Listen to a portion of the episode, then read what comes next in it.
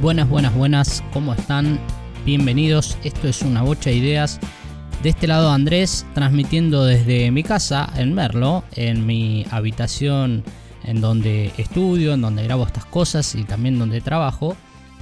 Y vengo con un par de días en donde me está costando mucho la concentración, donde me, está costando mucho eh, sentarme, no sé, por ejemplo, a estudiar. Pero hay algo a lo que le vengo prestando como mucha atención ya hace un tiempito, que de eso me interesaría pensar o repensar hoy,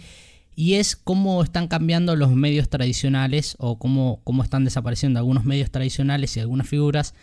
y aparecen nuevas formas de comunicarse y también eh, nuevas plataformas. Y todo esto parte desde, desde ver, por ejemplo, no sé, la debacle de un personaje como Tinelli que hacía 100.000 eh, puntos de rating eh, a, ser muy pocos. Después, no sé, ves a Susana Jiménez, una figura también muy importante, haciendo canjes de mierda por internet. Y, y, esto habla también del fin de una generación que se auspició mucho y es la generación de, los 90 o de esta televisión de los 90 y que enhorabuena, ¿no? Enhorabuena desaparecen estos, estas figuras o empieza a, mermar mucho la audiencia de estas figuras. Y todo tiene que ver con, con, diferentes cuestiones, ¿no? Pero una que a mí por lo menos me llama la atención es la del modelo Tinelli un modelo, no sé, gordofóbico, un modelo machista, un, modelo eh, con un montón de prácticas que hoy no están a la altura de lo que exige la sociedad y que no se puede adecuar, entonces ante esa dificultad va desapareciendo. Pero no solo este, este modelo Tinelli horrible, horripilante y personas como Susana, sino también que en general en la televisión argentina los métodos de, para entretenerte o los programas en donde uno intenta entretenerse están como muy, muy, muy, como que cayeron en esta farandulización de la televisión, ¿no? En donde vos pones un programa de fútbol y en vez de hablar si, si el funcionamiento de un equipo fue bueno, hablan de la novia o hablan del conflicto de Riquelme con este o hablan de etcétera. O lo mismo pasa con programas de política, donde uno quiere interesarse, no sé, en las cuestiones que tienen que ver con el, accionar, no sé, judicial, con el accionar económico y que terminas encontrándote con un programa que en primer lugar desinforma y en segundo lugar te habla de los pies de alguien o cómo se viste una persona. Y ahí es donde aparecen las nuevas plataformas y esto se lo debemos agradecer muchísimo a Internet y yo se lo agradezco muchísimo que viene, no sé si a reemplazar en su totalidad, pero sí viene a ser como un, se, hizo un espacio entre la televisación y el entretenimiento. Aparecen podcasts como este, aparecen newsletters con otras formas de, informarse, aparecen radios online, aparecen eh, también plataformas como Twitch o como YouTube y cada una con su ventaja, con su desventaja y con, su, con la configuración propia, ¿no? Eh, pero, pero cada una dándonos también un, paradigma nuevo de las, de las formas de comunicar y de las formas de acceder a la información y de entretenerse en el mundo de hoy. También después, en este cambio que se viene dando, eh, hay, un programa modelo que para mí es muy, muy, muy piola y es eh, Últimos Cartuchos, un programa que empieza como, un, como radial y termina siendo un programa mixto entre radio y teniendo videos de los protagonistas haciendo un, show. Todas estas nuevas plataformas y estos nuevos programas tienen lo que veo yo no eh, como, como, ventaja es que ya dejamos de depender primero de los horarios que eligen ellos a la hora que quieren poner los programas ya toda la cuestión esa publicitaria de esperar un minuto, tres minutos hasta que aparece un programa, también desaparece porque nosotros elegimos dónde verlo, cómo verlo. Eh, y, en qué momento y hasta saltamos publicidades y hasta pagamos para que no aparezcan esas publicidades.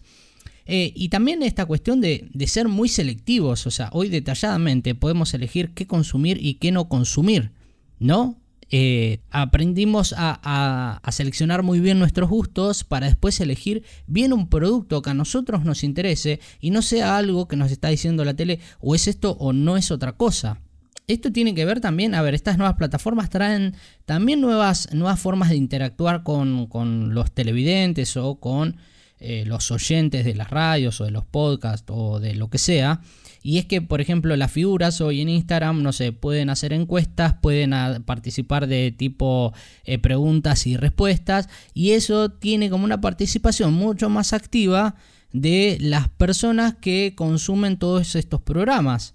O sea, hay una participación mucho más interesante que frente a un televisor.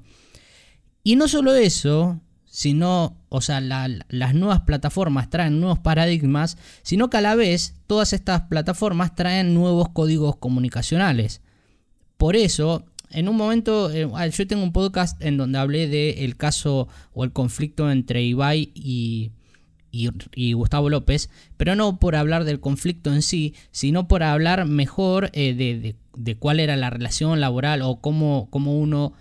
desprestigia la relación laboral de otro y que en realidad, bueno, se debe considerar a un trabajador de estas plataformas online como un trabajador. Pero más allá de eso, de, lo que habla el podcast este, eh, donde uno encuentra en la figura por ahí como Ibai, una figura con códigos mucho más renovados, con códigos que hoy las, las generaciones actuales tienen ganas de escuchar, con códigos que entienden las generaciones actuales, con códigos de humor, de comunicarse, de formas de establecer relaciones. Y eso se ve que la televisión tradicional no está pudiendo eh, manejarlo o no está pudiendo accederlo, acceder a esto, perdón, o no, no está pudiendo atravesar la barrera en la cual después de esto se empieza a adaptar a las nuevas formas que exigen las sociedades, ¿no? Y pareciera todo una maravilla, pareciera que elegimos todo, pareciera que nosotros somos dueños de lo que vemos, de cómo nos informamos, de en dónde, de bla, bla, bla, bla, pero existen como algunos problemas a través de esto. Esto está muy bueno, o sea, poder elegir eh, que aparezcan nuevos códigos, que nosotros nos sintamos mejor y que empaticemos con esos códigos, está bárbaro, pero también a la vez cuando aparecen muchas plataformas y cuando tenemos una sobreinformación, somos mucho más vulnerables a la aparición de fake news o de noticias falsas. En los medios tradicionales pasa muchísimo, ojo, hay mucha desinformación, mucha fake news, mucha mentira, pero también con la red y con la cantidad de contenido que hay en las redes,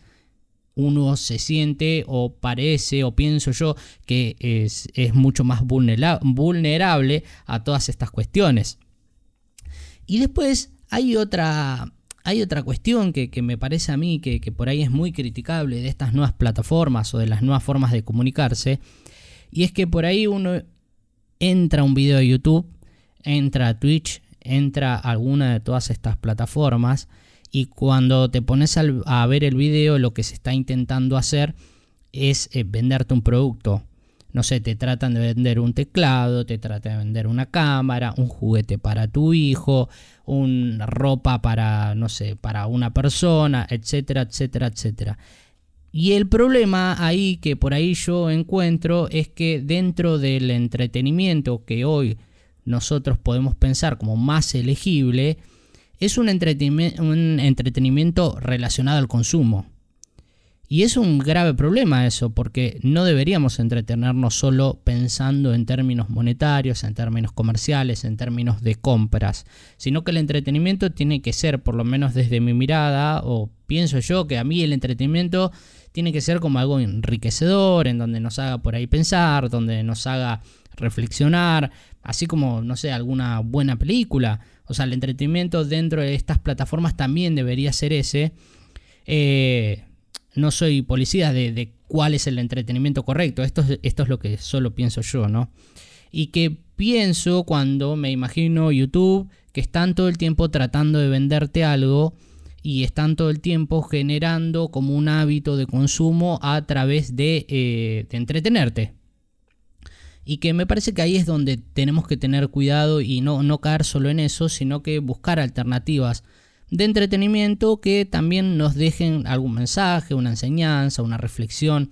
o que nos dejen alguna idea que nos sirva para algo y no solo la idea de, ah, no, me quiero ir a comprar ya esos auriculares porque lo acabo de ver en este video que dicen que están buenísimos. Y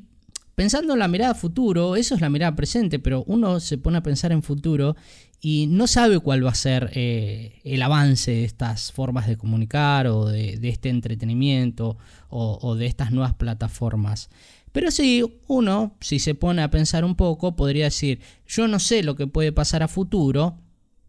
pero yo tengo la capacidad de decir o de exigir eh, propuestas que sean más renovadoras, que no tengan que ver solo con el consumo, sino propuestas que tengan que ver con, no sé, el conocimiento, con que algo que te entretiene sea algo que te, que te mueva algo dentro tuyo, o algo que, que te sirva a futuro, con algún tipo de aprendizaje. Y ahí es donde aparece por ahí nuestra participación activa como consumidores de contenido dentro de todo esto que venía comentando y es que podemos exigir que todo este uso de todas estas plataformas sea también un uso para aprender. No sé, a vos te interesa cómo funciona la marea en la costa brasilera, seguramente habrá un podcast o videos en YouTube en donde lo puedas, donde lo puedas escuchar. Pero no solo eso, que podamos usar estas plataformas para aprender alguna cuestión en particular, sino que también las podamos usar para enseñar. Quizás alguno de ustedes del otro lado tienen un conocimiento que puede ser transmitido y que le podemos dar uso a todo esto para, para que otra persona pueda aprender algo, para aportarle algo, para enseñarle algo y que tenga un valor muchísimo más importante dentro de la sociedad que sea más allá del consumo. Son cosas que uno, o por lo menos yo me pongo a repensar y que me parece que tenemos la posibilidad de exigir un mejor contenido. Eh, si pudimos ir acabando con el modelo Tinelli o pudimos ir quitándole por ahí ese lugar de, protagonista dentro de la televisión argentina, un modelo horripilante como el de Tinelli, también podemos participar activamente para exigir dentro de todas estas plataformas que el contenido sea un contenido mucho más interesante, además de ir a comprar urgentemente lo que nos está mostrando. Muchas gracias a todos y a todas por estar del otro lado. Espero que tengan una buena semana y nos estamos escuchando en los próximos capítulos.